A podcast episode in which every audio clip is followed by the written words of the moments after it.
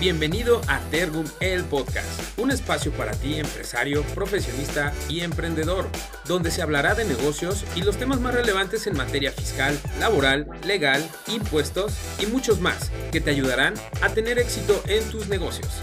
Comenzamos.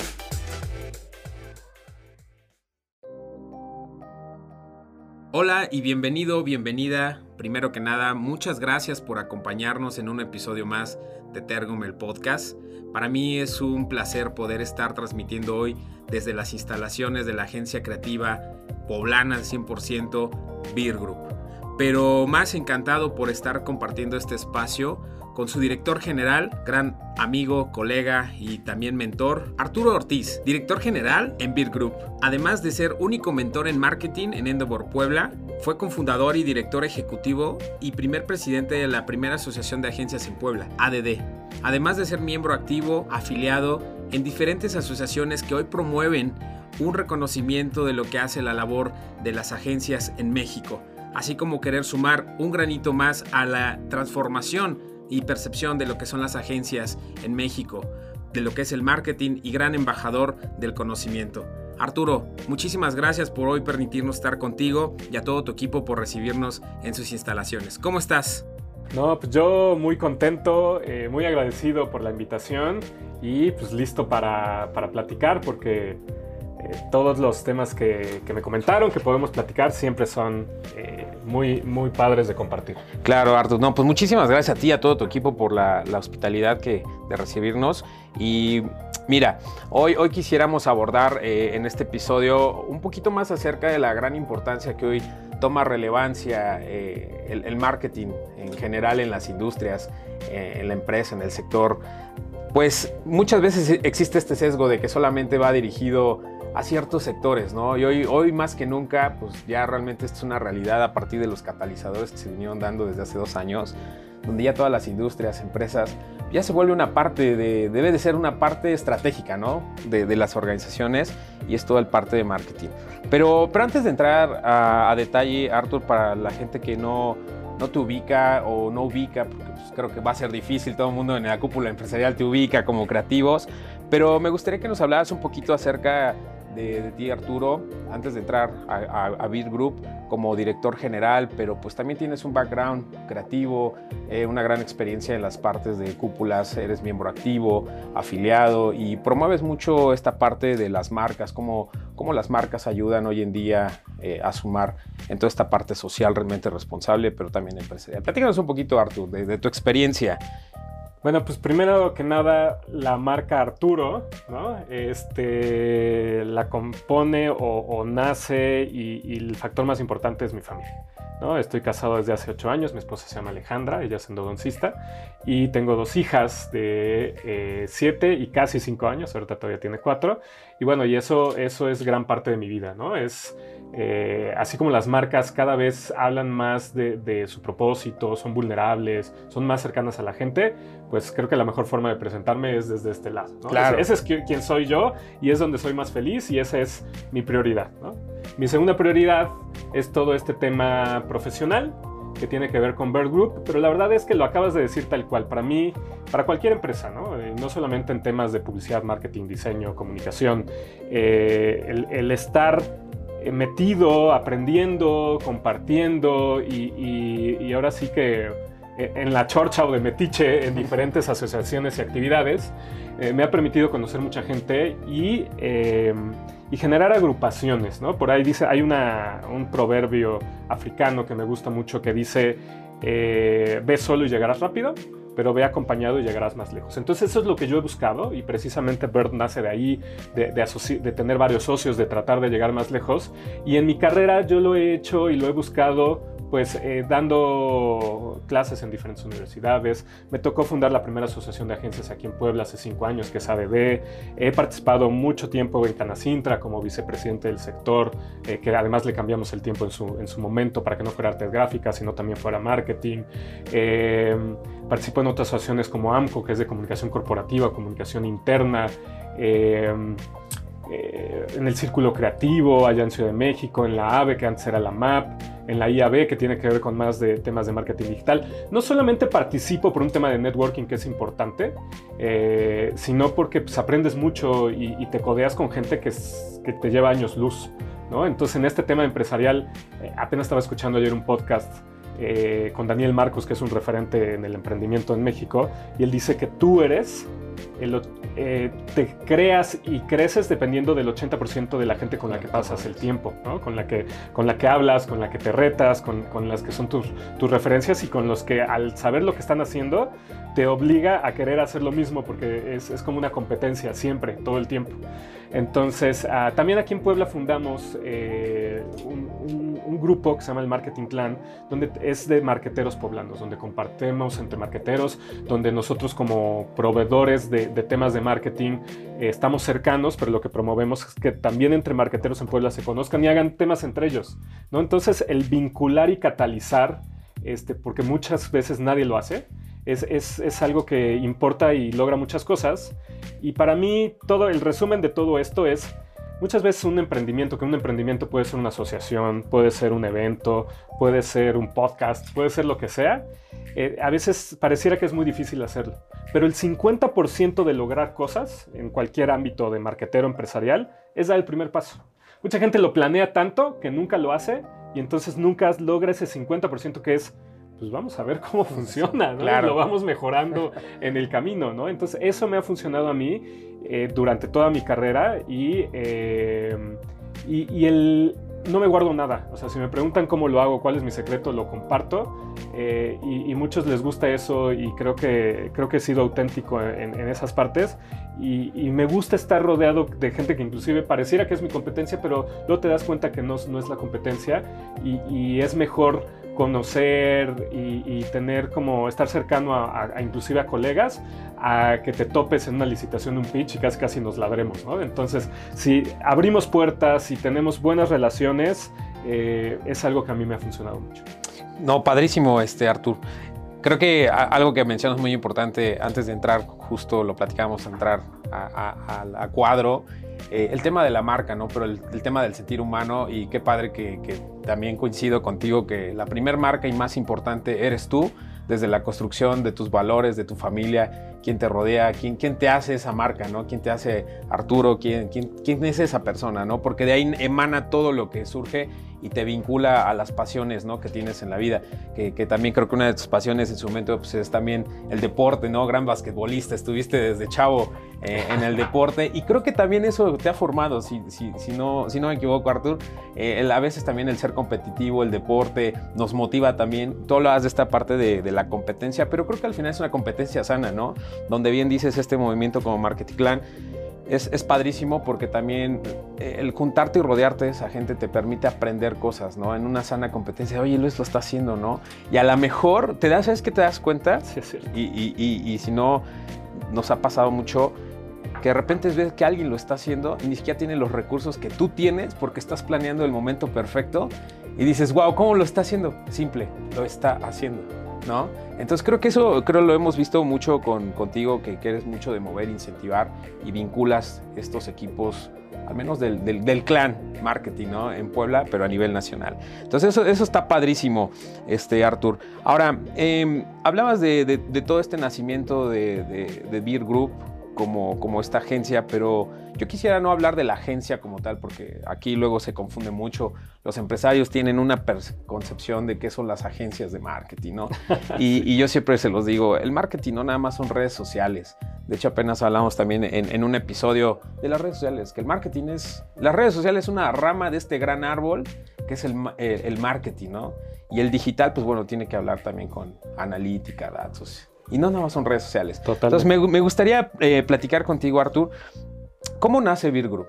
¿A partir de qué nace? ¿Qué, ¿Qué, es lo que justo te mueve para decir, voy a hacerlo, voy a dar ese paso? ¿Cómo nace Beer Group? Ahorita te digo exactamente cómo nace, pero ahorita que, que estabas comentando todo el tema de, de, de, lograr las cosas, hacerlas, por ahí dicen más vale hecho que perfecto. Y, y, no sé, hace como un año leía un artículo donde la mayoría de las pinturas de la mayoría de los, de los grandes artistas, tienen 7, 8, 15 capas, ¿no? Donde no les encantaba cómo quedaba, ¿no? Y, nos pasa a muchos. Entonces, yo dejé de ser tan perfeccionista para más bien avanzar, y eso tiene que ver con el nacimiento de Bird Group, pero también, eh, eh, y el nacimiento del Bird Group tuvo que ver con eh, fusionarnos tres agencias, Y esto se debió mucho a DD porque conocí otras agencias, vi lo que traían, vi que tenían cosas que yo no sabía hacer y, en un movimiento que yo consideraba ganador, podríamos fusionarnos dos agencias para lograr algo más grande o seguir cada quien por separado con cuentas más o menos medianas a grandes por separado y no lograr mucho, ¿no? Entonces, eh, y nada más para cerrar este tema, yo la verdad es que y, lo que dijiste de las redes sociales es tal cual, ¿no? Muchos dicen, es que el marketing es la foto que subiste a Instagram, ¿no? Este, para muchos no pasa de allá. Y, como yo he participado toda mi vida, participé en asociaciones, fui Boy Scout, fui Scout, luego estuve en otro grupo que se llama Éxodo. En el, mismo mundo de básquetbol estuve en todas las ligas, entonces conozco a muchísima gente por allá. Entonces, cuando tú construyes un capital social interesante por, por dónde te moviste y por estar participando en diferentes grupos y no dejar que mueran, o sea, yo, yo eh, tuve la fortuna de poder, mis papás pues, hicieron el esfuerzo de estudiar en el colegio americano y eso me dio contactos muy importantes. Y eso hasta hoy me sigue ayudando, pero yo soy el que hago las reuniones, yo soy el que veo que, no perdamos el contacto de diferentes grupos y eso me ayuda a seguir fortaleciendo lo que en un futuro te puede servir. Y eso fue precisamente lo que pasó con Bird Group. Eh, yo tenía otra agencia y después de un rato en que vi que, pues que no íbamos a despegar tanto porque no tenía como la misma visión con mis socios, dije, no, pues tengo que hacer algo completamente nuevo y la visión era... Eh, y que hoy tenemos también en Bird Group, ser una de las 10 mejores agencias de, de todo México.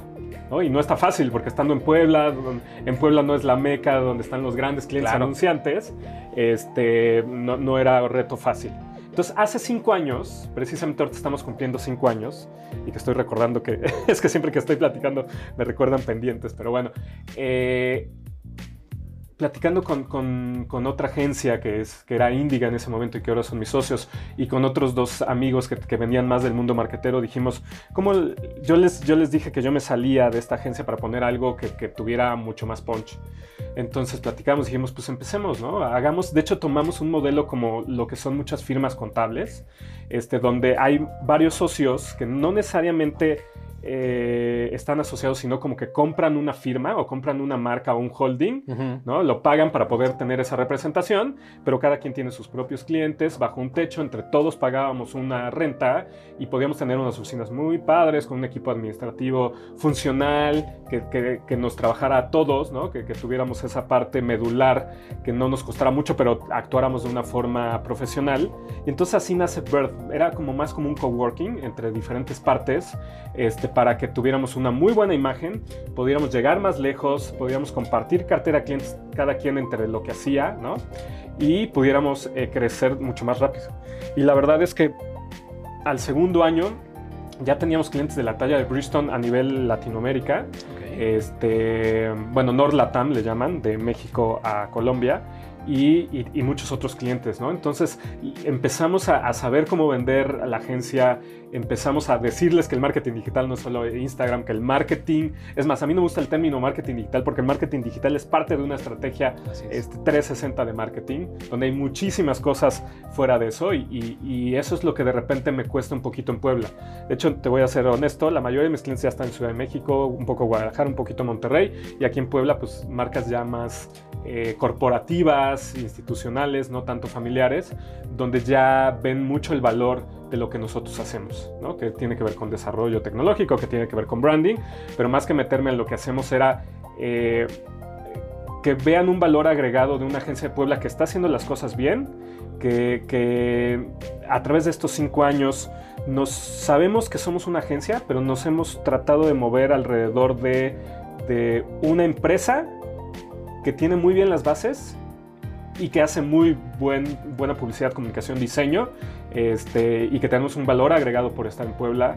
No tenemos los costos elevados de las grandes agencias corporativas transnacionales y que podemos hacer, un trabajo igual o mejor. Entonces ahí nos hemos intentado mover en que, en que desde Puebla con el talento poblano o, del sureste, porque todos sabemos que aquí en Puebla vienen a estudiar de todos lados, podemos llevar una muy buena calidad con esto que tú dijiste hace ratito, que es el Inside Out Branding, eh, convenciendo y tratando de evangelizar a muchos clientes que el branding no solamente es lo que ves allá afuera, sino el branding también es lo que tus colaboradores dicen de tu marca.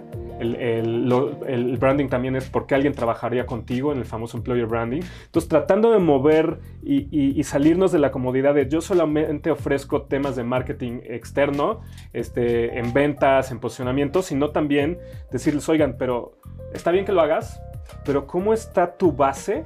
para que tus mismos colaboradores sean tus mejores embajadores. Y no, más bien, como ha pasado en muchos temas de varias empresas, donde si no están contentos, se graban, ¿no? Este, haciendo cosas malas o despotricando contra la misma empresa. Y eso es lo peor que te puede pasar. Alguien que está trabajando contigo se toma un video con, tu, con su uniforme y habla mal de la empresa. ¿no? Entonces, lo que nosotros como valor agregado hemos querido cambiar eh, la industria en Puebla, pero a nivel nacional, es que la gente vea el branding más allá, el branding, el marketing más allá, porque no solamente es el marketing hacia afuera, también es el endomarketing, no solamente es eh, la experiencia del consumidor, también es la experiencia del colaborador. Todo tiene su yin y yang, pero si nosotros aquí en Bird no tenemos un departamento de marketing, tenemos un departamento de branding, que ve el branding interno de la agencia y ve el branding externo, ve los dos y tiene que estar unificado y no puedes como quitarle la importancia a lo interno y, quitarlo a lo, externo, sino tiene que estar unificado, tiene que ser coherente y, eh, y tiene que hacer bien las cosas para que logremos buenos resultados a, nivel eh, compañía. Entonces, contestando tu pregunta, por ahí nos hemos movido, eh, nos ha funcionado, no hemos logrado muchas veces que, dentro de las empresas el departamento de marketing se hable con RH y RH con comunicación interna y comunicación interna con TI, ¿no? porque todos tienen que trabajar para la empresa, pero muchas veces cada quien como pues, tienen diferentes objetivos, no les da la vida o lo que sea no lo hacen. Entonces, yo ya eh, hemos logrado que algunas empresas lo hagan, hemos conocido empresas que ya lo hacían por algún motivo y, entonces tenemos tantos clientes como de, comunicación externa o de marketing esto, o de publicidad, de temas externos, como de comunicación interna. Hemos tenido mucho éxito en, empresas muy grandes para llevarles el, el famoso endomarketing y eso nos ha abierto la cartera y nos ha podido también tener las bases económicas para poder seguir creciendo. Sí, algo, algo bien importante y justo ahorita hablabas de muchos temas que ya te me adelantaste. Perdón.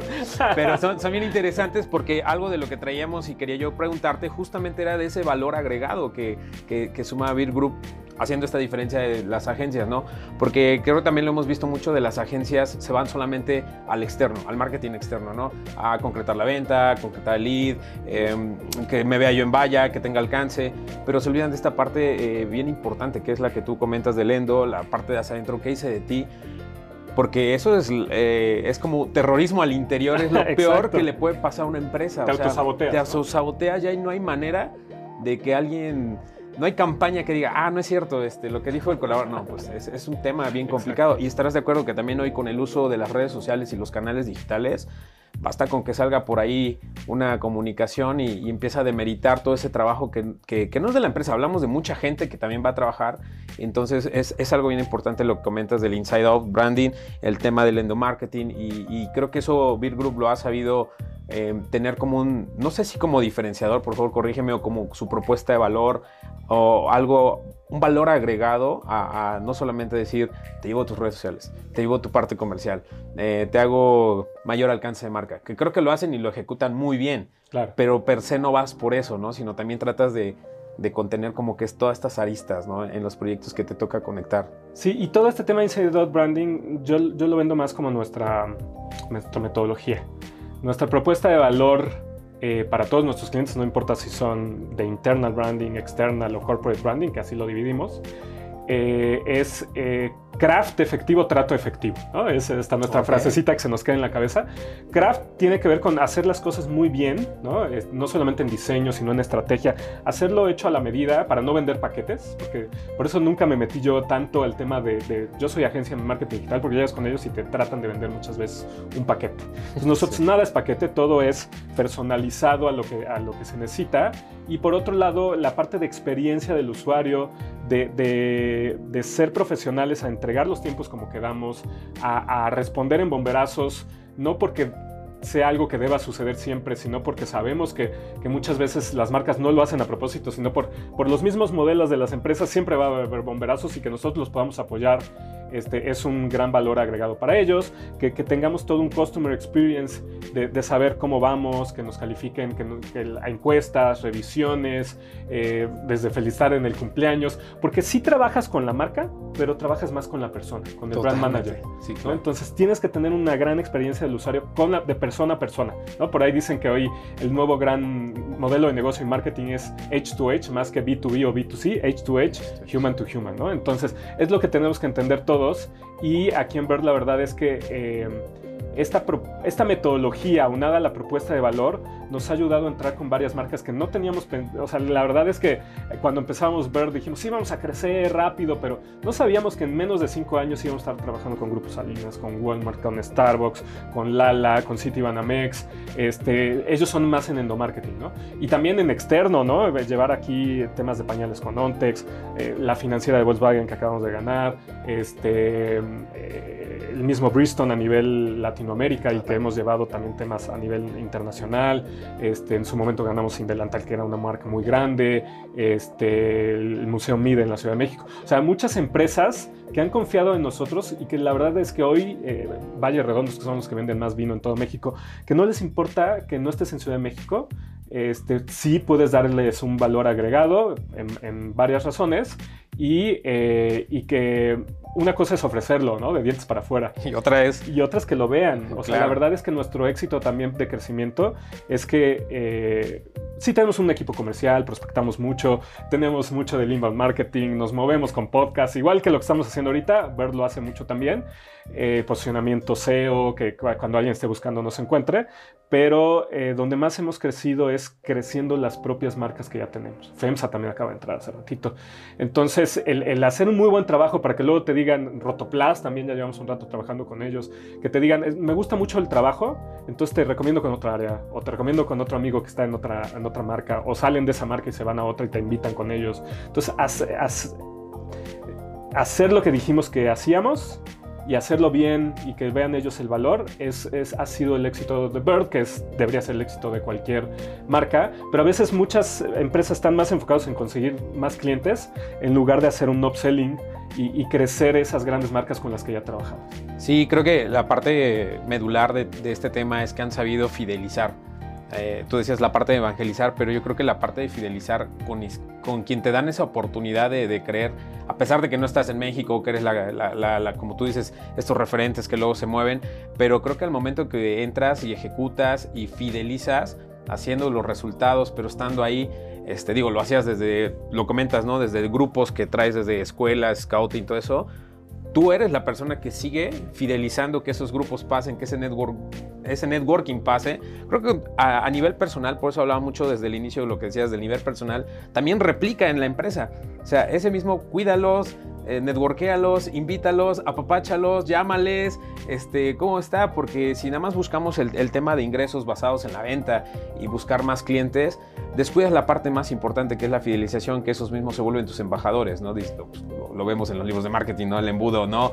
El embudo, el fideliza para que tengas eh, evangelizadores y embajadores de tu marca, ¿no? Y como tú dices, hoy, hoy no sé, te, te, contrata el director de marketing de una gran empresa, una transnacional, el día de mañana él se va a otra, te va a llevar con él porque le, diste confianza, fuiste empático, le diste resultados y además lo ayudaste, ¿no? Entonces creo que ahí las empresas se deben de estar fijando en, esa, en ese momento de, contratar los servicios especializados de alguien o de un especialista, llámese agencia, llámese consultor, y no solamente perse un paquete, ¿no? Este, hace, nosotros un capítulo anterior también lo, lo vimos, eh, de verdad es increíble esto de los paquetes ya súper agresivos, que tú dices, como agencia yo no compito con un paquete de 3 mil pesos donde te hacen publicidad, diseño gráfico, tu página web y además te dicen, somos Grow Hacking y te traemos mil, este... El Sobrinity Manager. Totalmente, ¿no? Digo, no tiene nada de malo, al final el sol brilla para todos, pero creo que al final también del día eh, las empresas deben de apostar por un valor estratégico. Yo lo decía, pues tampoco es que la contabilidad se la dejes al sobrino, ¿no? O sea, las finanzas de tu empresa no se las delegas a, cualquiera, ¿no? Entonces, ¿por, qué si para ti es importante empresario esa parte? ¿Por qué no cuidar también la imagen? Pero no la imagen de lo que dicen afuera, sino también al interior cuando tienes ahí grandes embajadores que pueden ser consumidores de tu mismo producto, marca o servicio, pero que también vayan y lo referencien en un círculo virtuoso de que ese mismo eh, embajador interno te puede referenciar con un círculo potencial de 10, 20 personas que a su vez también te van a seguir referenciando. Sí, no, no solamente buscar la empatía de lo que ellos necesitan y el puesto que están en el momento, sino ya trabajar un engagement, ¿no? Que todo el tema del RP, lobbying, rapport, lo que quieras, es importantísimo. Sino también lo que dijiste, ¿no? En el funnel hoy ya también se habla, o en, el más bien en, este... En, todos los puntos de contacto con el cliente, buscar no, ser una love mark, porque eso ya es un poquito diferente hacia el consumidor, pero este le llaman advocacy, ¿no? O sea, que de alguna forma no solamente te recomienden, sino, o sea, lo que se busca es que además te defiendan. ¿no? Si de repente la riegas en algo, dicen, sí, pues se equivocó, porque todos nos podemos equivocar, pero te defiendan, ¿no? Y, y digan, pues es que han sido muchos más los momentos buenos que, los malos, ¿no? Entonces, la verdad es que nosotros en este tema de, propuesta de valor, se me olvidó decirte, también eh, tenemos un equipo fuerte de IT, ¿no? Que, que tú me decías hace ratito que también has pasado por allá y hemos desarrollado nuestros propios productos para llevar una mejor comunicación en el project management con el cliente, para, para también internamente generar este engagement de, colaborador y también eh, desarrollamos un sistema para el punto de venta. Varias cosas que le sirven al, cliente y que se lo damos como valor agregado. O sea, eh, que, la transformación digital nos ayude, automaticemos, eh, tengamos más facilidad de ver los datos y de, y de llevar los proyectos juntos. Entonces, lleva, todo esto nos ha llevado muchos años de pensamiento, muchos años en que yo estuve también en otras agencias de Ciudad de México, de entendimiento de cómo se mueve esto, para que sepas qué es lo que no se debe hacer y, y dónde hay muchas áreas de oportunidad sobre todo en el área comercial, que las agencias casi no se meten en el área comercial porque dicen, no, el, trabajo, el boca a boca va a llegar. Y sí, pero pues también te puedes mover, posicionate, muévete. Yo, yo siempre digo, y lo hemos dicho muchas veces en Bird, que nos pudimos haber tardado 10, 15 años para llegar a lo que hoy ya somos, o, o hicimos un, o hackeamos el sistema. Empezamos a, buscar que, nos percibieran de una forma, trabajamos la percepción, para, para hacerlo hay que parecerlo, Entonces empezamos a parecerlo, aunque todavía no, no habíamos llevado tantas marcas, pero ahora que ya las llevamos, inclusive tomar las decisiones correctas empresariales, que tiene que ver mucho con todo lo que estamos hablando, es importante. Nosotros ya ya no vamos a trabajar con empresas ni pequeñas ni medianas, ya tomamos la decisión y nos vamos a concentrar con este modelo que nos está funcionando. A veces el, tardarte en tomar decisiones eh, también te puede llevar a no tener el crecimiento que querías. Pero también en ese buscar de crecimiento creo que ustedes lo han encontrado y Beer Group ya encontró ese punto de, de, decir, hoy quiero trabajar con este, este es mi cliente ideal. Creo que ya te puedes dar ese lujo porque al final es un lujo, ¿no? Escoger quién quieres que sea tu cliente y hacia dónde va a ir. Ya pagamos derecho de piso, le, le Ya, claro, ya, ya la sufrieron, ya la vivieron, ya estuviste. Y, todo ese es el resultado de, esos años, ¿no? Y, no solamente desde que nace el Beer Group, porque también obviamente pues está eh, un líder al frente que es el que también baja todo esto que en su expertise, en sus experiencias, en el ver cómo se está innovando en otras áreas, el que constantemente, creo que tú también, Arturo, es una persona que constantemente te estás eh, capacitando, estás aprendiendo, eh, el, rodearte de mucha gente creativa de diferentes áreas, nichos, creo que también nos permite a veces tomar muchísimas aristas, y matices, cómo poderlo aplicar. ¿no? Entonces creo que también eso ha ayudado mucho a tus equipos y a Beer Group de llegar a este punto de decir, yo quiero trabajar solamente con ellos, ¿no? Y, eso te da una, una, escalabilidad en esa vertical tremenda. Oye, y hablábamos justamente de, hablabas tú de los retos y las cosas que no salen bien a veces. Y creo que eso es algo que también se nos olvida, ¿no? Yo siempre lo digo, a ver, sí está padre los logros, sí están padres los premios, pero para haber logrado eso, platica, platícanos. ¿Cuáles han sido esos retos? A Beer Group en este tiempo que lleva, eh, ¿cuáles han sido esos retos? ¿Cuáles han sido esos tropiezos donde digas, aquí casi casi ya dijimos vamos a tirar la toalla y esto no jala, ¿no? Porque este, todos vivimos ese valle de la muerte en el emprendimiento, en las empresas, eh, incluso la familia, ¿no? Pues quiere lo mejor para ti, te dice, pues ya párale, ¿no? Mejor. Este, ¿A qué estás jugando? ¿A, qué estás jugando? ya, ya vete a que te paguen tu, quincena, ¿no? Y digo, no está mal para nada, a ver, estamos hablando, pero, pero creo que sí ha habido momentos, ¿no? Creo que a todos nos pasa a nivel personal, eh, familiar, eh, pero hablando estrictamente en los negocios, ya como empresa, eh, ¿cuáles fueron esos retos, Artur, que Group se encontró, que tú dijiste, bueno, esto fue lo, eh, la barrera que más nos fuerte nos topamos? Y tienes razón, la verdad es que se aprende de los madrazos. Creo que podríamos aprender de otra forma, pero a veces no nos dejamos ayudar. Este, voy a empezar como de, de hoy hacia atrás. Eh, y seguimos teniendo madrazos en muchos aspectos. ¿no? La semana pasada tuvimos un, un, tema hasta de NDA legal que nunca nos había sucedido este, y que ya ahorita estamos viendo medidas, pero ya nos habían dicho, porque yo la verdad es que desde que empezó BERT prácticamente y ya habiendo aprendido con otra agencia y, con, y trabajando en varias agencias, sabía qué es lo que se podía mejorar. Yo fui en, en socio Endeavor, donde aprendí mucho y donde te hablan mucho de los riesgos. Entonces yo ya sabía muchas cosas que me podían pasar y me pasaron. inclusive ahí tenemos un consejo consultivo, eso no lo, lo platiqué, pero eh, yo, yo sí le diría a todas las agencias, emprendedores, empresarios, para hay que seguir profesionalizando, hay que buscar mentores, hay que levantar la mano, hay que preguntar. Yo ya desde hace mucho rato perdí la pena y, levanto la mano cuando quiero algo y me acerco cuando quiero preguntar a alguien para que no me pase eh, los errores que ahorita te voy a platicar. Entonces, eh, eh, también eso, eso es también hackear el sistema. Alguna vez a un amigo político le dije, ¿cómo llegaste acá? Y me dijo, pues levantando la mano cada vez que había una oportunidad, o aunque no hubiera una oportunidad, yo decía, oye, ¿cómo llego acá? Oye, bla, bla, bla. Entonces, lo mismo debería hacer con un director general, este, pidiendo consejo a alguien que sea un experto y que dice, nunca me va a pelar y sí te va a contestar y te va a pelar, ¿no? Entonces, a lo que voy es, intentemos equivocarnos lo menos posible este, y también busquemos ayuda. O sea, la gente está dispuesta a ayudar. Ayer que escuchaba el podcast de donde, donde estaba hablando Daniel Marcos, él decía, es que yo, yo le preguntaba a la gente y me ayudaba. Y cuando alguien se acerca conmigo les ayudo. Lo único que no se vale es que me quites el tiempo y no hagas lo que te estoy diciendo. Claro. ¿no? Entonces, bueno, muchos errores. de hecho, yo siempre que, que, que platico, les digo que, que, yo siempre he sido emprendedor. Eh, y antes de llegar a Bird, eh, ya había quebrado más de 10 negocios. Yo he tenido eh, restaurantes, bares, taquerías, este, e-commerce de diferentes cosas, eh, medios también. Ahorita mismo tenemos unos este, emprendimientos en Bird que tal vez vamos a dejar porque no han acabado de jalar. siempre he tenido el, el, movimiento y la espinita de, de nuevos negocios, de diversificación. Y y aquí en México cuando hablas de fracasos a veces se ve mal, pero en, San Francisco, en otros lados, entre más hayas quebrado significa que vas bien. Que vas bien, ¿no? Este, que, has, que en teoría has aprendido. Entonces aquí en, en, Birth, como te decía al principio, éramos como un coworking. Entonces ese fue el primer error porque yo... Eh, siempre he intentado hacer las cosas en conjunto. Siempre me han dicho dos cosas. Una, ¿tú por qué estás en Puebla y vives en Puebla si todos tus clientes ahora están en Ciudad de México? Ya haces eventos en Puebla y ves en pro de Puebla.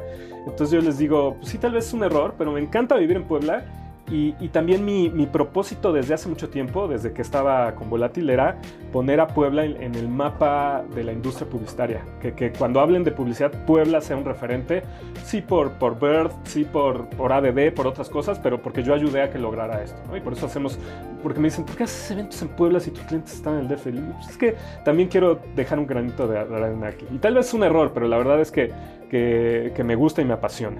Y, eh, y también eh, esta parte de asociarme. Me han dicho, ¿por qué no vas tú solo? ¿No? ¿Por qué no eres el socio único y tú mueves, ya sabes cómo hacerlo? digo, sí, pero pues hay quienes saben más que yo y también quiero tener una vida. Si lo hiciera todo yo, no sé si lo lograría, tal vez sí, tal vez no, no sé, pero también confío, me gusta confiar en la gente. Y todos me dicen, ay, es un error. Y sí, muchas veces me ha quedado mucha gente muy mal, pero me gusta confiar en la gente. Es algo que, que la verdad no quiero dejar de, de, de hacer.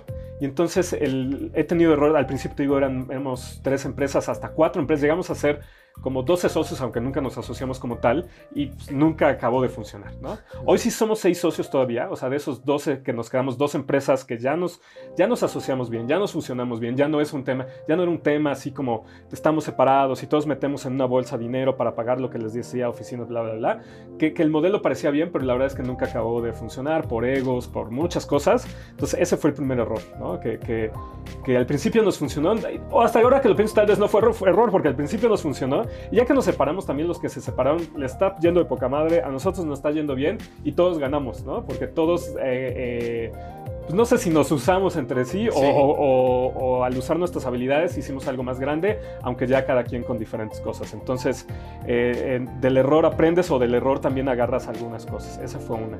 Y, y otro, que no quiero decir que es error, sino que, que no, no lo hemos acabado de saber cómo hacer es esta, esta comparativa con el hombre lobo.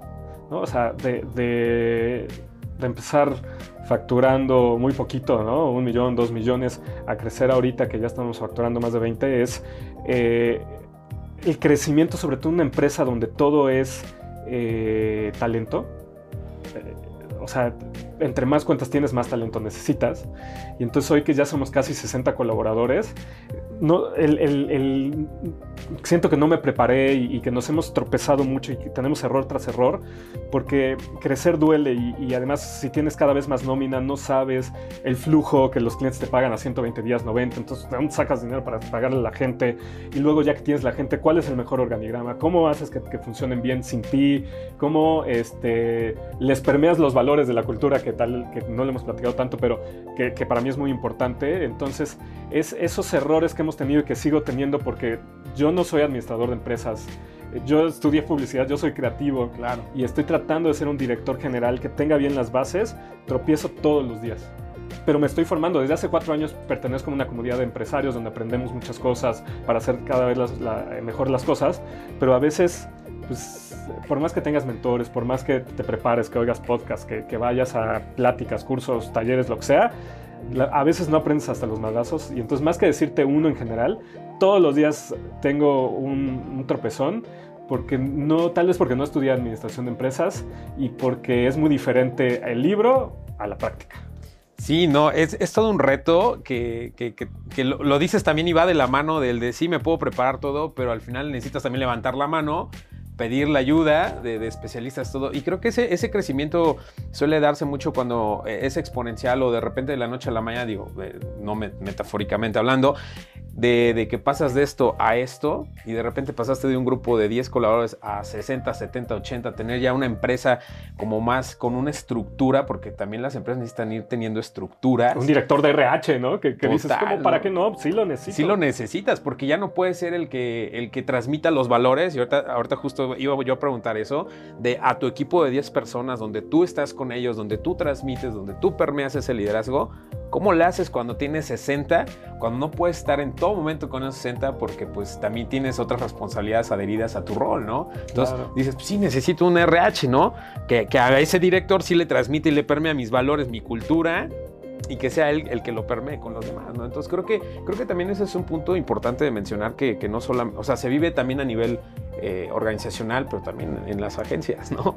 En, todo, en todo creo que se va permeando. Y aunque fueras el administrador de empresas, Artur, no necesitarías un director de marketing, ¿no? Porque no eres especialista en marketing, aunque también le leas y le veas creo que no nos podemos volver especialistas de esto. Sin embargo, creo yo, a, título personal, que sí es importante conocer todo eso, ¿no? Creo que ah, coincido y mucho. Traer a los expertos, pero conocerlo. Claro, pero conócelo también. Creo que algo que coincido mucho contigo es, a ver, sí, sí, también tengo que saber de finanzas, tengo que saber de, contabilidad, tengo que saber de presupuestos, tengo que.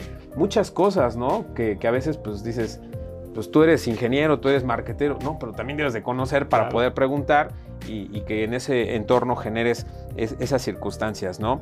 Eh, Arthur, y, bueno, aquí hablabas justamente algo de, tú como director general de Beer Group hoy en día, justo, ¿cómo transmites a tus equipos de trabajo la cultura y filosofía de lo que para ti es tu marca, la marca y los valores de lo que quieres lograr en este sentir de lo que es tu meta hacer en Puebla a nivel personal, a nivel profesional? ¿Cómo, como director general, cómo lo permeas? ¿Cómo hoy ese, ese reto que nace lo permeas? ¿O lo eh, transmites? Pues mira, la verdad es que primero es el, el que me diera cuenta de la importancia de esto. La verdad es que en, la otra agencia, en Volatil, no, no teníamos tanto el tema de cultura, sí teníamos buenos, eh, buen ambiente, sí este, creo que teníamos una, una, una buena cultura implícita, más no planeada, eh, donde, donde la gente estaba cómoda trabajando ahí. Y el tema de las agencias es que es, es muy demandante. O sea, con el tema que te digo de, que nuestros aliados, que nosotros decimos que hacemos simbiosis con ellos porque realmente nos engranamos con ellos, siempre hay mucho trabajo, siempre hay, hay que estar activos, de repente hay que trabajar unas horas un poquito más. Entonces, es, es una industria muy demandante que si no tienes muy, una buena cultura, la rotación se te va por los cielos. ¿no? Y a pesar de que la rotación es normal en la industria, no, no es que la querramos, ¿no? porque empezar con alguien de cero, que no solamente conozca los procesos y la cultura de Bird, sino también del cliente, entonces volverlo formal y que el cliente te diga, ¿por qué se me va toda la gente? ¿no? Te contrato y, tengo a la gente y de repente se fue y hay que volverla. Entonces todo se ve mal cuando, y todo sale mal cuando tienes una rotación, claro. a pesar de que hoy en día la rotación es normal y el promedio de permanencia en las empresas es de año y medio, con las nuevas generaciones. Entonces, eh, bajo esa premisa yo dije, no he conocido una agencia que realmente le haya apostado a la cultura y, si queríamos crecer y que no se nos saliera de las manos y que, no tengamos este problema de rotación, etcétera, le teníamos que apostar a la cultura. Y además, como nos metimos mucho en el mundo de endomarketing, comunicación interna, un, pilar grande de la comunicación interna tiene que ver con la comunicación cultural, de la mano con la comunicación interpersonal. Entonces, para lograr eso, pues eh, era como, ok, te lo trabajo, ya lo hacíamos para varias empresas, pero en ver no lo habíamos hecho bien. Entonces, ajá, yo te lo vendo porque entiendo cómo funciona y, te ayudo a lograrlo, pero ¿dónde está la coherencia con, la empresa? Entonces, desde hace mucho tiempo sí teníamos que si la ventana filosófica, el corazón ideológico, como le quieras llamar, pero no, hemos, no habíamos aterrizado ya el nuevo tipo de cultura que queríamos. Entonces nos pusimos a investigar, nos pusimos a ver y la verdad es que aprovechamos, y creo que muchos lo hicimos, la pandemia para también enfocarnos, que todos que, que, que, nos clavamos y que acabamos de trabajar a las 11 de la noche porque no había nada más que hacer. Entonces nos dio tiempo para enfocarnos en lo importante además de lo urgente. Y de lo más importante que nos clavamos fue relanzar la cultura. Entonces la verdad es que a finales de 2020 relanzamos la cultura, la pensamos, nos clavamos, eh, uno de mis socios y yo que me ayuda en la dirección eh, general, que estamos los dos ahí, a clavarnos en la cultura y a pensarla bien. Esto tiene que ver también con que, como les decía, hace cuatro años estamos eh, asesorados por una empresa que, nos ayuda a las planeaciones estratégicas, que nos ayudó a plantear gran parte de esto, de, todo el tema del propósito de marca, del valor agregado, de muchas cosas que, que, las hablábamos pero no las teníamos claros y menos lo tenía claro la gente. Entonces eh, le dimos toda esta reestructura y primero estuvimos convencidos del valor de la cultura entre los socios y luego para permearlo. ¿Y cómo lo hacemos hoy? ¿Cómo lo comunicamos? Pues la verdad es que eh, todos los viernes tenemos una happy hour donde tenemos, usamos eh, actividades lúdicas para que, para que insistamos en la cultura. Tenemos diferentes canales de comunicación donde tenemos tableros donde, donde podemos ver lo que pasa en el día a día, mailing los lunes, este, hacemos varios eventos de integración donde también permeamos la cultura y algo que tenía que ver con lo que te decía de la transformación digital, tenemos una aplicación que es la que vendemos o queremos empezar a vender hacia afuera, pero la que utilizamos aquí adentro donde tiene que ver con, permear con forma de retos, quizzes y diferentes formas la cultura. Este, donde nuestra cultura que es, eh, está basada en tres pilares, que es Be, Be Heart, Be Brain y Be Muscle, que, resume a grandes rasgos lo que se necesita una empresa. Necesitamos gente pensante, necesitamos gente que esté orgullosa de estar acá y que le ponga el corazón, pero también tenemos, necesitamos músculo para salir adelante, ¿no? que alguien jale la carreta, que, que las cosas sucedan. Entonces, todo esto son tres pilares con tres valores en cada uno y los vamos premiando poco a poco. Ya llevamos dos años haciéndolo, ya la gente los entiende cada vez mejor porque no es fácil. Y no solamente es que los entienda, que los viva que, vean las situaciones donde ya los hacen y donde vean también cómo los pueden hacer mejor. Entonces, esta aplicación nos ayuda muchísimo, pero la mejor forma, también desde el año pasado hicimos los Bird Awards, donde por cada valor tuvimos a un ganador de, de quién vivía ese valor en específico. Creamos leyendas alrededor de eso y vemos quién es el que lo hace y, lo comunicamos. Entonces, eh, y obviamente pues, todo a través de técnicas de endomarketing. Endomarketing es la comunicación interna que usa el marketing para lograr mejores resultados. Para que no sea comunicación que se pierden los, en los pósters que ves en las empresas, sí, claro. sino que hagas otras actividades, este, activaciones, happenings, cosas que ya se hacen y funcionan hacia afuera, pero que las hagas hacia adentro. Entonces, eso es lo que llevamos ya casi dos años haciendo, este, y entonces la gente ya cada vez conoce los valores, el propósito lo rehicimos, entonces apenas lo, comunicamos otra vez, eh, y, eh, y, entonces la gente también ya empieza a conocer nuestro BIHAG, que ya en lugar de misión y visión usamos el propósito BIHAG. BIHAG es Big Hairy Audacious Goal, ¿no? Este, esta meta eh, grande y peluda, ¿no? A la que quieres llegar en 10 años. Y entonces la gente ya lo va entendiendo. Empezamos con, con, con los mandos medios, que nosotros les llamamos outsiders, este, porque nosotros utilizamos un modelo de ágil de organigrama, que, que se llama también holacracia, donde se trabaja por células y los encargados de cada célula tienen la libertad para lograr cosas sin que hayan cuellos de botella que residan en la dirección general. Entonces, hemos trabajado muchas cosas que, nos han llevado a este momento y que permiten que la cultura se pueda permear mejor. No es fácil, seguimos haciéndolo, seguimos tratando de comunicarlo, empujando, este, porque de repente todo va muy bien, pero de repente tres clientes nos piden muchísima chamba, entonces hay horas extras, entonces pues eso, por más que les des, porque además metimos prestaciones, me, hemos metido muchas cosas que también ayuden a esto, pero, pero a veces en el día a día hay raspones, vas creciendo, necesitas más gente, entre más gente todo se sale a veces de control y eso te vuelve a pegar en la cultura. Pero no hay que quitar el foco, hay que tener al director de RH y en mi opinión el director de branding hacia adentro y hacia afuera y, todo eso, mientras tengas las bases y no le quites el foco y le veas la importancia, eh, no solamente es comunicarlo, sino asegurarte de que se viva. Creo que acabas de dar unos hacks totalmente que no solamente aplican para, para, esta charla en general de Bill Group, sino creo que para los empresarios en general. Creo que es uno de los grandes retos que hoy se están viviendo después de todo lo que se vivió hace tres años, donde cambiaron como que eso, esas formas de, trabajo, la brecha generacional que hablábamos antes de iniciar el, episodio. y, creo que acabas de dar unos hacks bien importantes, Artur, porque eh, radica mucho en comunicar esos valores pero que también te debes reinventar, de innovar al interior, porque aquí ustedes están aplicando innovación. Traes un modelo de negocio que en el momento que empieza a crecer, a, potencializar y en el momento que dices yo quiero esos clientes, te tienes que innovar también tu modelo de negocio, ¿no? Donde tienes que empezar a, integrar metodologías ágiles, ¿no? Para la gestión de proyectos, donde tienes que poner la alocracia, donde empiezas a generar y delegar, ¿no? Porque pues también dices, luego el soltar a muchos directores es bien difícil de decir, eh, ¿por qué le voy a soltar? a él o, porque ellos eh, solitos, ¿no? Y empiezas con eh, esos candados, esos cuellos de botella, ¿no? Donde empiezas a supervisar, pues se van a equivocar, los grupos tienen que crecer, pero también los tienes que apoyar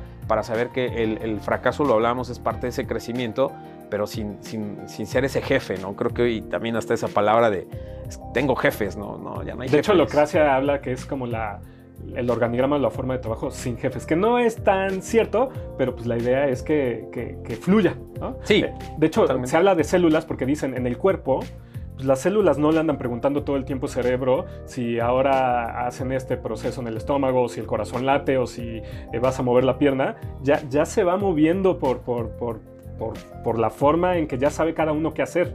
¿no? Entonces, eso es lo que se busca, por ejemplo, en la holacracia.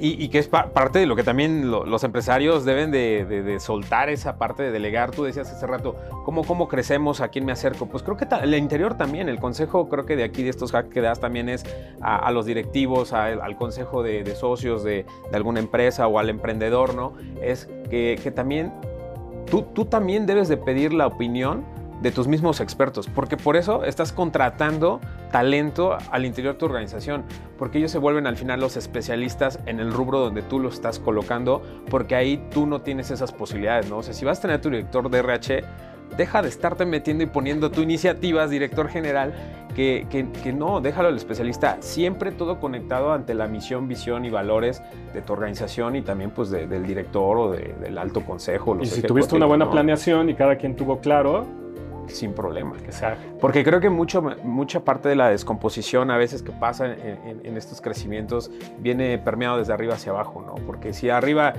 Arturo no tuviera claro junto con sus socios y no supieran llevar esto y no se acercaran y no preguntaran, pues creo que eso se vería reflejado en gran parte en tus equipos, ¿no? O una alta rotación por no entender qué hago acá, cómo me muevo. Entonces creo que ahí acabas de dar unos, unos datos bien padres que, y bueno, y esto de los pilares está padrísimo, ¿eh? Corazón, mente y músculo, ¿no? Y, y te vas a encontrar en los equipos gente que son más corazón. Y está bien. Y más músculo y más mente. Pero creo que lo bonito y lo padre de todo eso es eso, los equipos. Porque se van a ir complementando el que le echa más corazón, el que le echa más racional y el que le echa más músculo, ¿no? A nosotros nos pasa un poquito, tengo la fortuna de trabajar con dos, digo, tú también, pues tienes al IT y tienes al, creativo, ¿no?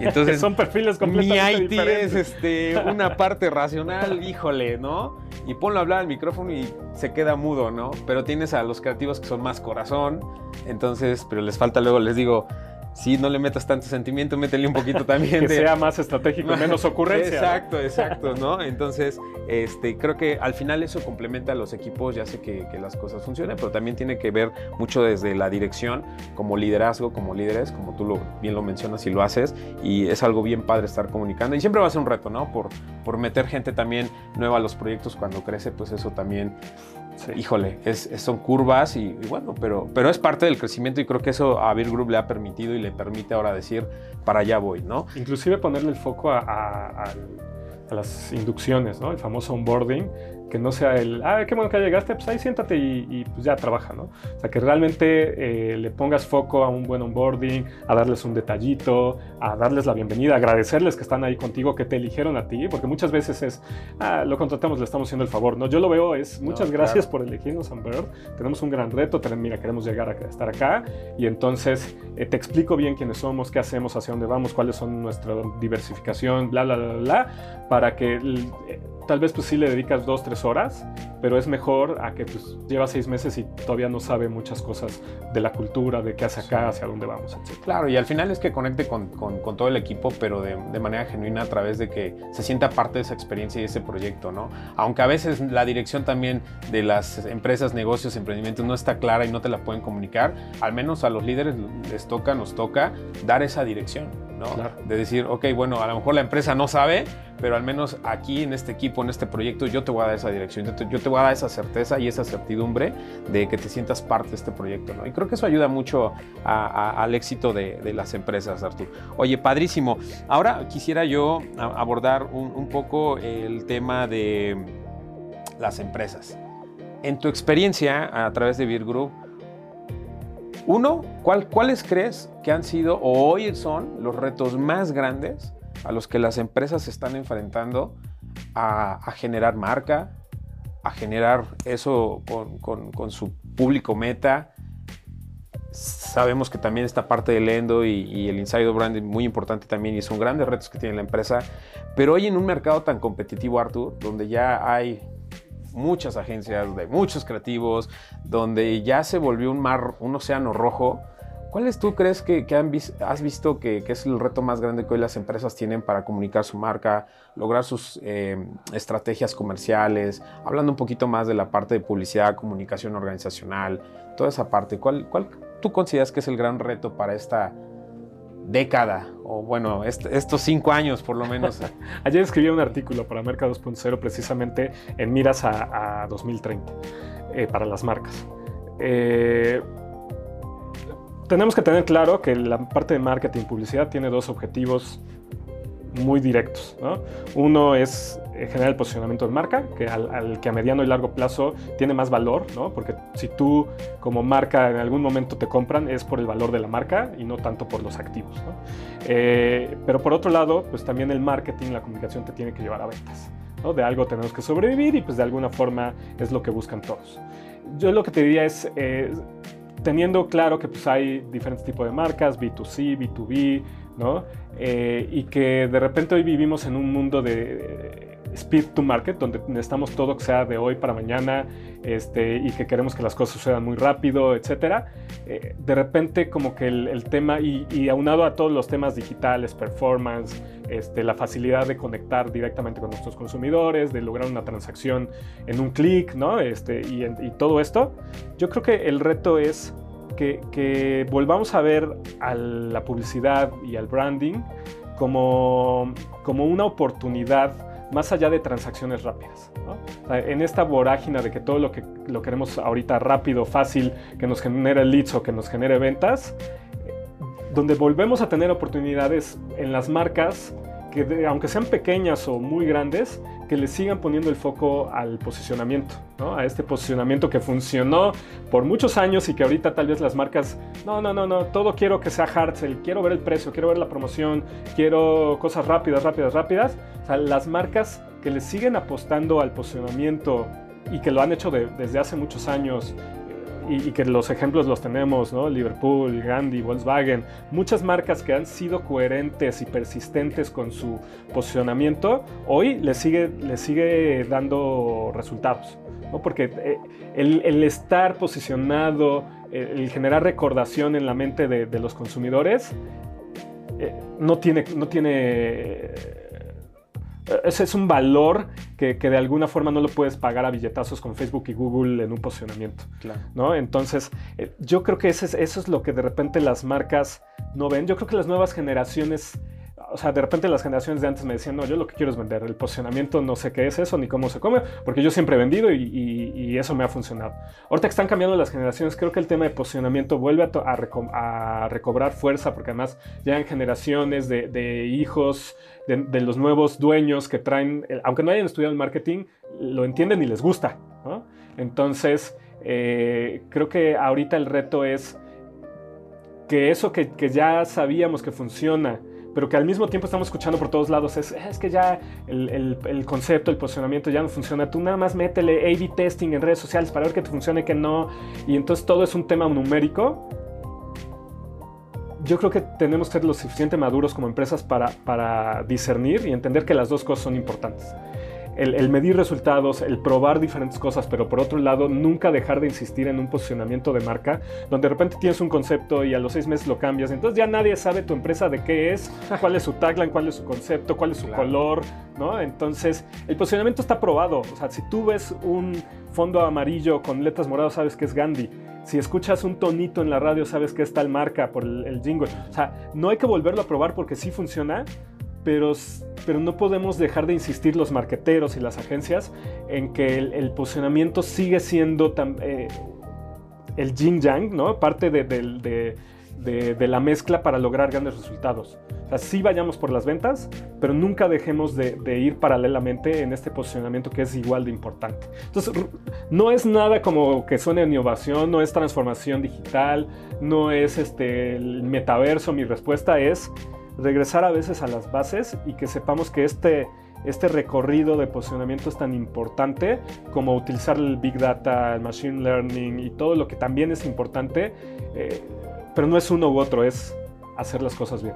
Sí, totalmente. Creo que el, apostar en esa parte de marca es lo más importante, ¿no? Digo, volvemos a lo mismo. Si, a ver, personalmente lo haces, si te vistes bien, gastas en tu ropa, gastas en tu look, te metes al gimnasio, eh, un tema de relación pública porque trabajas tu imagen, ¿no? También pero las empresas creo que lo deben de hacer es posicionate, que te vean, que te entiendan quién eres, transmite estas filosofías, tu cultura, que, bueno, pues a la par también hay que generar ingresos, ¿no? Porque si, no, no, es negocio, ¿no? ¿Cómo comes? No, no, no, no, se come, ¿no? Eh, pero hay que generar la rentabilidad, pero también a la par debes estar eh, buscando este equilibrio también en que la gente te reconozca, ¿no? Porque solamente eh, esa es como que tu carta de presentación, ¿no? Ante a los negocios, ¿no? Si, si, hablamos de un B2B o esta parte de, de los modelos que se dan de comercialización, pues creo que es importante también que los empresarios vean esta parte de seguir invirtiendo, ¿no? dices, ya está súper probado. Y algo que mencionas es súper importante eso de, hemos venido hablando de las brechas generacionales, tienes toda la razón, que en algún momento los modelos se van a heredar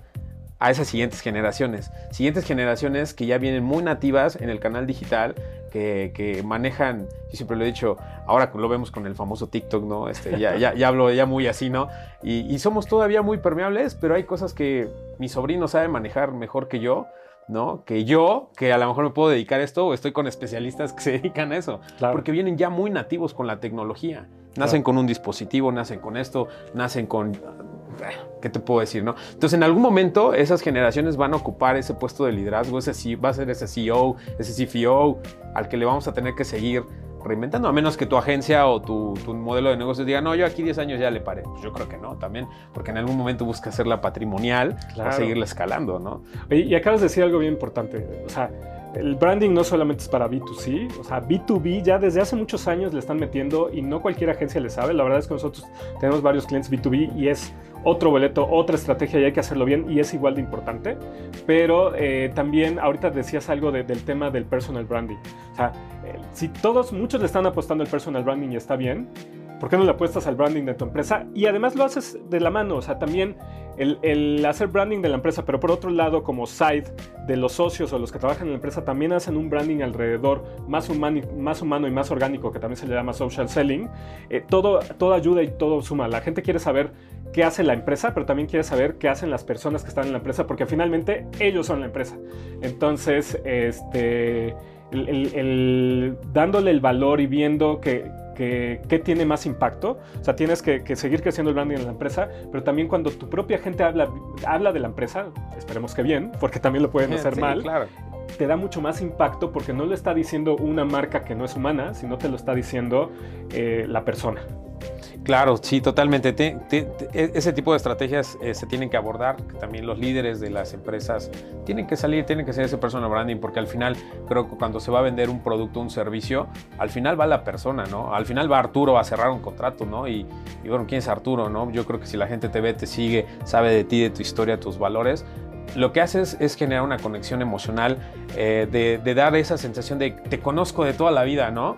Y eso me genera una conexión, una vinculación empática que de entrada per se ya no voy por, ay, ¿ahora qué quiere? Ya viene el comercial, seguro algo me va a vender, ¿no? Ahora, no, creo que ya conectas con la persona y eso te permite seguir brandeando también tu, tu, marca, ¿no? Entonces creo que las empresas deben de saber también esa parte que tus embajadores de lo que hablábamos, embajadores, exacto. tienen que ser, al final son los embajadores. Y no les cierres la llave, porque para muchas empresas es, no, tengo prohibido que estén en LinkedIn, ¿no? No, no, no, te resistas al cambio, ya está ahí, es mejor que estén hablando, que de repente no hablen lo que tú quieres o no esté tan alineado, o sea, a muchos les da miedo el branding o, usar el, las redes en LinkedIn de, las, de la empresa o abrir las, las, redes de la empresa porque dicen, sí, no, no, sé si estoy listo, qué tal si sucede algo mal, si me critican. No, ya no te puedes resistir al cambio, tienes que estar ahí, lo tienes que hacer cada vez mejor y, eh, y no puedes bloquear a la gente, no puedes negarles las cosas, ¿no? Es mejor dale las llaves, dale las herramientas, motívalos a que lo hagan bien.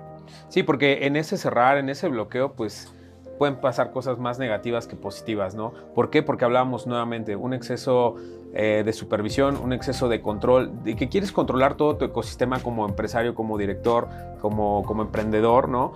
Y, pues al final no, al final debes decir, sal, habla y pues mira, nadie está expuesto o exento de que si van a hablar mal de ti, nos pasa, ¿no? También como vuelvo al mismo. Por eso es que somos mucho eh, humanos, personas vendiendo a personas, porque también te pasa en tu vida diaria. Hasta en tu familia siempre puede haber alguien que no le caigas bien, que hable mal de ti, que critique algo de tu vida, que lo invites a tu casa a alguna amistad y critique pues, tu cuadro, tu sala. O sea, eso pasa.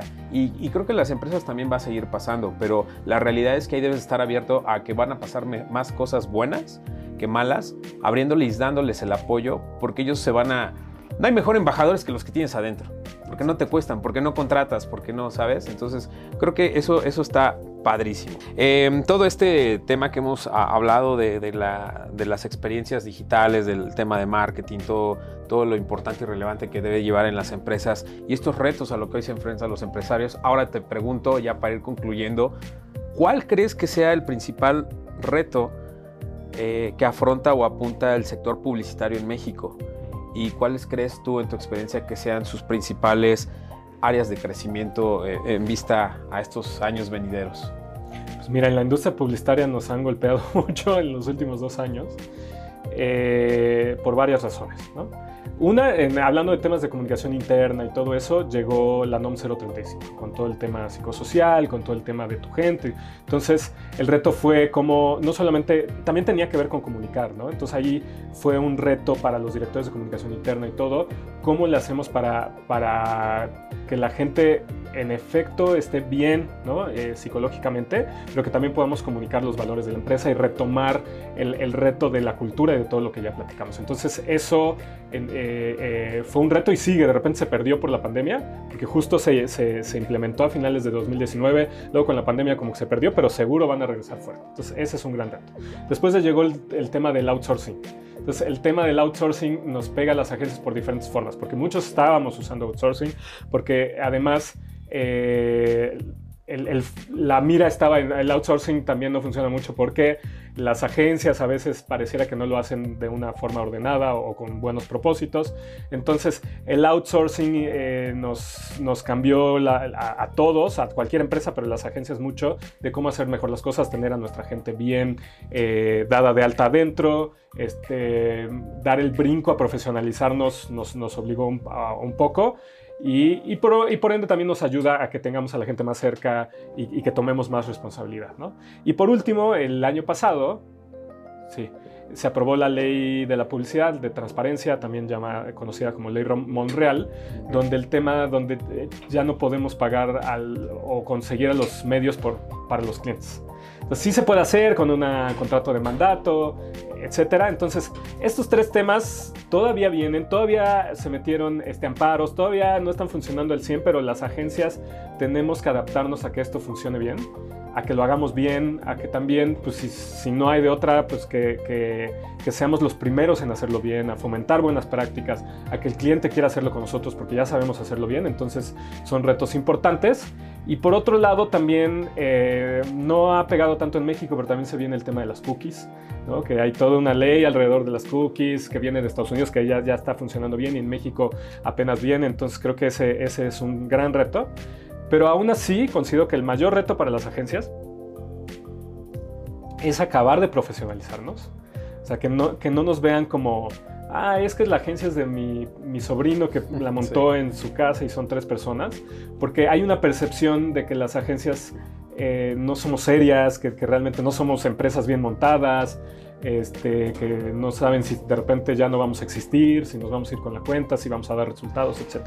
Entonces, el, el que las agencias nos, nos que a pesar de que seamos creativos, nos profesionalicemos, hagamos bien las cosas en recursos humanos, le paguemos bien a nuestra gente, tenga, hagamos buenos presupuestos, que realmente eh, dejemos de pensar, ah, es que eso yo no lo hago porque no sé y porque soy creativo y prefiero llevar la vida al límite, este, que nos profesionalicemos, eso nos va a ayudar a todos, porque si de repente una, una marca trabaja con una agencia que, que, que pues, pues sí venía de, de, pesar o que venía de la informalidad o que quedaron mal, nos pega a todos porque dicen ya trabajé con una agencia y me fue muy mal y ya no quiero trabajar con otra porque todos son iguales. ¿no? A veces se generaliza. Entonces el reto de la industria de la publicidad es que... Eh, que, al profesionalizarnos quedemos bien con los clientes para que siempre tengamos las puertas abiertas y que nos vean como empresas serias que realmente ayudan a los clientes. Sí, y que también la, recomendación a, todo el empresario, a todo aquel que quiera contar con este servicio especializado, que, también investiguen un poco acerca de con quién se están acercando. Eso, es una realidad, ¿no? Tú hablas de el, el Sobrinity Manager, el, el, tema del freelance hoy es un tema con el cual eh, hay un reto muy grande, ¿no? Por, porque después de la pandemia lo hablábamos, pues muchos se profesionalizaron de manera independiente y no está mal, al final del día no está mal.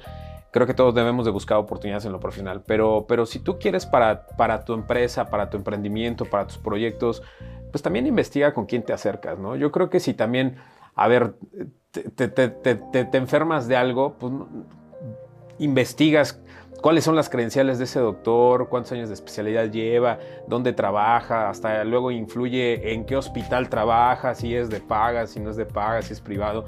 Yo creo que también tenemos que hacer ese trabajo al interior de las organizaciones, de decir, oye, voy a poner mi proyecto y un presupuesto importante porque considero que mi, trabajar mi, mi marca es importante pues acércate, ¿no? Eh, en el caso, pues bueno, de ustedes de Big Group, pues cuentan con, con un gran reconocimiento, perteneces a estas agencias, a estas sociedades, personalmente su director general, eh, en tu caso, pues también.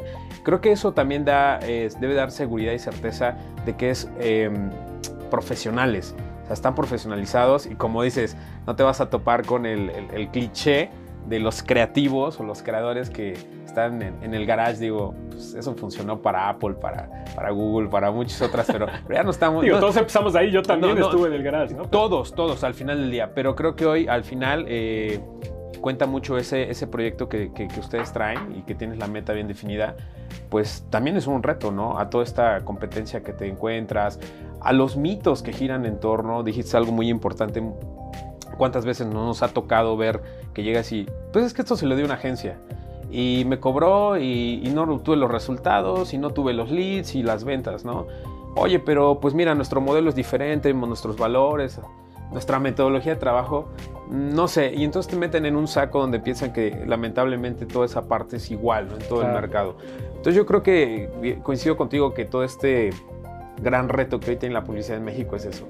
Y, estoy convencido también que gente como tú, con, muchos otros, eh, colegas que, hay en el medio y con todos estos movimientos que haces, Artur, a través de Beer Group, estoy seguro que, que, ese granito que tú decías, voy a aportar en Puebla, estoy seguro que en algún punto va a traer su, retorno porque pues eres alguien que sí está muy metido, ¿no? Estás en la cúpula empresarial, en Canacintra, pero también estás en cúpulas creativas, estás en cúpulas de innovación también. Entonces, bueno, creo, creo que más deberíamos de sumarnos a ese tipo de colectivos. Yo lo veo que debe ser como un colectivo de marqueteros, de empresarios, donde todos aportemos un granito. Compartamos, aprendamos claro, de los demás. Porque... Yo pertenezco a muchos masterminds y eso me ayuda mucho.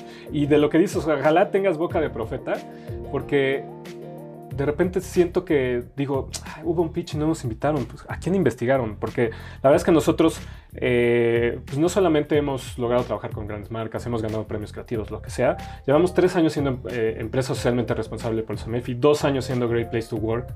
Y eso habla de que, de que no vas a tener tanta rotación, de que tratas bien a tu gente, de que te preocupa tu gente. O sea, que no todo es el si ganó premios o no, sino también con qué tipo de empresa quieres trabajar. Y entonces, si tu empresa también es empresa socialmente responsable, ¿por qué no trabajar con una agencia que también es empresa socialmente responsable? ¿no? Entonces, creo que estos valores agregados no solamente es en, si costamos menos o si damos buen servicio, sino en, qué nos fijamos. O sea, inclusive mis, mis colegas, a mí que son amigos ahora, que están en asociaciones y que dedican tiempo a asociaciones cuando tienen miles de cosas, pues habla bien de ellos porque también quieren ayudar a la industria, quieren lograr cosas diferentes, quieren homologar costos, quieren este, hacer cosas que ayuden a la industria y no, ah, pues yo si me va bien, qué bueno, y los demás me valen más, ¿no? Entonces, eh, por ahí creo que, eh, ojalá y por eso te digo que tengas boca de profeta, porque creo que si alguien va a trabajar, no solamente con una agencia, con cualquier empresa, pues la investigas y tal vez haces una licitación y haces bien las cosas, ¿no? Claro, y aunque, a ver, si tu, si tu modelo no te permite hacer esa licitación, por lo menos creo que debes de, de investigar, saber con quién yo creo que al final cuando quieres trabajar con alguien es como las relaciones. Tiene que empatizar contigo en tu línea de valores. Eh, hacer clic. Hacer clic, si no, pues imagínate, pues te puedes encontrar a alguien que sea antiético y, y, yo creo que tú has de tener miles de historias de terror al igual que nosotros donde nos llegan a decir es que me cobraban tanto por, ¿en serio? Por hacerte eso te cobraban, eh, no. Y entonces siempre van por, por un tema económico, ¿no? Y eso demerita mucho la industria. Pero qué bueno que, todo este eh, movimiento que se está dando en las, en las agencias, en estos núcleos, estas cúpulas, van a promover. Y, estoy seguro que sí. Creo que eh, dicen que las crisis traen oportunidades. Muchos ven problemas. Yo, yo 100% fiel creo que las crisis traen oportunidades. lo he vivido también a nivel personal. Y creo que esta crisis va a traer muchísimas oportunidades. Y creo que hoy para, para el tema de publicidad, comunicación, tecnología, muchas cosas, creo que estoy seguro que, que, va a lograr y a Beer Group le va a ir de maravilla este Arthur. Gracias. Entonces, Arthur, boca de profeta. No, no, porque si les va bien a toda esta industria, pues nos va bien todos, ¿no? Yo creo que hay, hay, que sumar, ¿no? Entonces, de eso se trata. Arthur, y finalizar para toda nuestra audiencia, nos gustaría que pues nos dieras algunas recomendaciones a todas esas eh, directores de marketing que te escuchan, a esos emprendedores que quieren empezar eh, a dar ese paso del que hablamos de poner mi agencia, pero pues soy muy perfeccionista, tal vez no tengo los recursos, pero también a esa cúpula de empresarios donde te ha tocado hablar y, que aún tienen ese miedo de, soltar, de delegar. Me gustaría que nos compartieras algunos tips, recomendaciones que, que, les pueda servir y con ellos cerrar como que todo esto que hemos platicado eh, en este podcast. Yo creo que dos ideas para reforzar. Uno, da el paso y, eh, ve mejorando el, auto, el avión, como le quieras llamar, en el camino. ¿no? El, primer consejo es si, tienes ganas de hacer algo o si quieres mejorar algo, la mejor forma es, pues sí, crear cierta estrategia, pero lo, más importante es que des el primer paso, que digas, nosotros como somos birth, ¿no? Este, tema de nacimiento, llamamos que nosotros más que tener deadlines tenemos birdlines, ¿no? O sea, tenemos hasta tal paso, plazo o hasta tal día para que nazca y como sea, ¿no? Y eso tiene que, ver también con todos los temas de agilidad, de Scrum, de, de, sprints, ¿no? Entonces, que, te pongas una meta y que nazca como sea, ¿no? Pero, pero que avances, ¿no? Entonces, es, es este, importante que vayas cumpliendo tus plazos y que logres tus, tus sueños, objetivos, como lo queramos llamar. Entonces, ese es el primero. Y el segundo, eh, que creo que es igual de importante o mayor, digo, dependiendo de, quién estemos hablando, pero creo que el, por ahí me decían, ¿en qué momento tengo como un equipo de New Business o en qué momento tengo alguien de RH? Digo, en el momento en que seas más de una persona, en que seas dos, O sea, que ya no sea tu, tu ya no eres una persona con actividad empresarial que, eres tú solito, sino que ya eres una organización de dos personas para arriba. Desde entonces ya es una empresa, entonces crea su brand purpose, crea su cultura desde ese momento, porque si lo intentas hacer cuando ya vas en el camino, pues va a ser más difícil. Si desde el principio le ves la, importancia y la claridad, aunque no haya un... Porque a veces hablamos de puestos, ¿no? Necesito a alguien de Rech. No, pensemos en funciones, eso también habla de la clase, pensemos más en funciones que en puestos. Entonces, ¿quién del socio, de la primera persona, va a estar encargado también de, temas de RH para que desde el principio también se fomente esa cultura que ya deberías de tener desde antes y, no te cueste trabajo después, que, que, lo platiques con tus socios, que sepan qué tipo de empresas quieres ser y cómo eso lo reflejas en una cultura.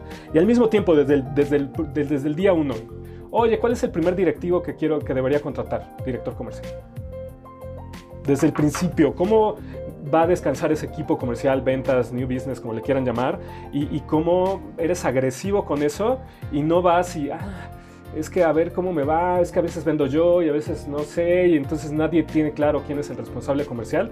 A mí siempre me recomiendan cuáles son, para empezar cualquier negocio, funciones, ni siquiera tienen que ser puestos, funciones de llevar un buen tema de estrategia comercial y tema de RH o branding interno. ¿no? Entonces, creo que eso nos funciona a todos y mientras lo tengamos muy bien en la cabeza y a la primera oportunidad contratas a un director comercial, inclusive ya con cartera y con experiencia, eso te va a ayudar a dar el brinco y hackear el sistema, como les decía hace ratito, y no tardarte 10 años para, para llegar a donde querías, sino tal vez llegar en 2 o 3 años. Claro, sí, totalmente. Contar, contar con esas, eh, eh, ni siquiera estructuras, como tú dices, funciones incluso a nivel sociedad, Ardo, no sé qué opines, yo creo que también eh, el, que tú digas, oye, ¿cuántos socios debo tener y con quién me debo asociar? Yo creo, y también lo comparto mucho, es de, ten al socio ideal, eh, el que sea mejor en lo que tú no lo eres. Tú eres marquetero, tú eres bueno, tú eres ese bueno, tú vas a ese, ese socio pero necesitas un socio buenísimo en finanzas. El que cuide el, el que cuide el billete. Pero también necesitas un socio comercial que tenga un pitch, que tenga un nivel de introversión, que, que, perdón, que sea extrovertido, que, le guste el RP. Ese es tu otro socio.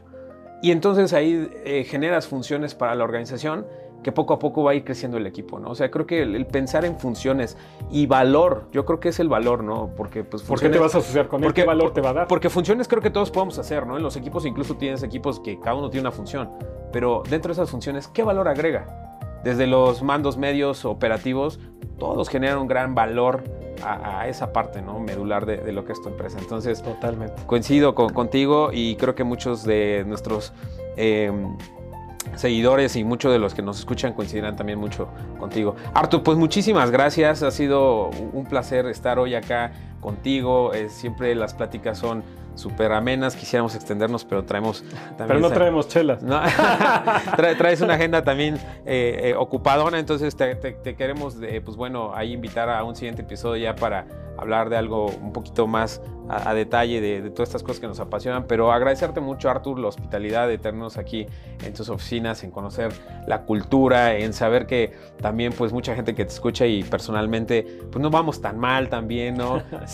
hay un camino que tú ya has recorrido y que nos falta mucho por recorrer a todos, estoy seguro que también tú traes eso en mente.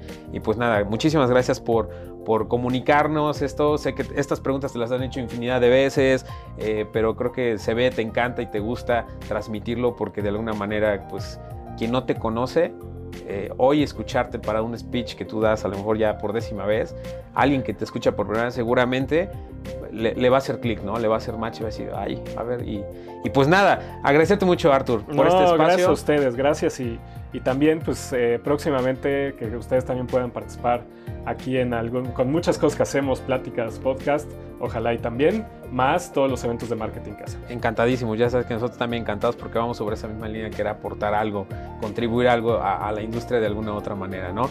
Y pues si nos permites, vamos a dejar tus, tus redes sociales, vamos a dejar tu página, eh, hay algunas recomendaciones que, la gente que nos está escuchando y tenga estas, estas dudas o algo, pues se pueda contactar contigo, con tu equipo, o pues bueno, que se meta ahí a tu página web, les vamos a dejar aquí tus, tus Claro, claro. Bueno, primero, correo es muy fácil, arturo.birth.mx. Eh, mi sitio es arturortiz.com. Artur, sin H, Artur, luego la O, Ortiz, eh, y eh, mis redes sociales, arroba soy Arturo Ortiz. Perfecto. Y maneras se los vamos a poner aquí en el descriptivo de, nuestro canal para que le piquen, vayan, te dejen un comentario. Si tienen alguna duda, consulta, pues se pueden acercar contigo o bien directamente con nosotros y también los vamos a estar canalizando aquí con, con el buen Artur y todo su equipo. Artur, muchísimas gracias. A todo nuestro auditorio, muchísimas gracias por haber estado un episodio más con nosotros y nos vemos hasta la próxima. Gracias. Bye.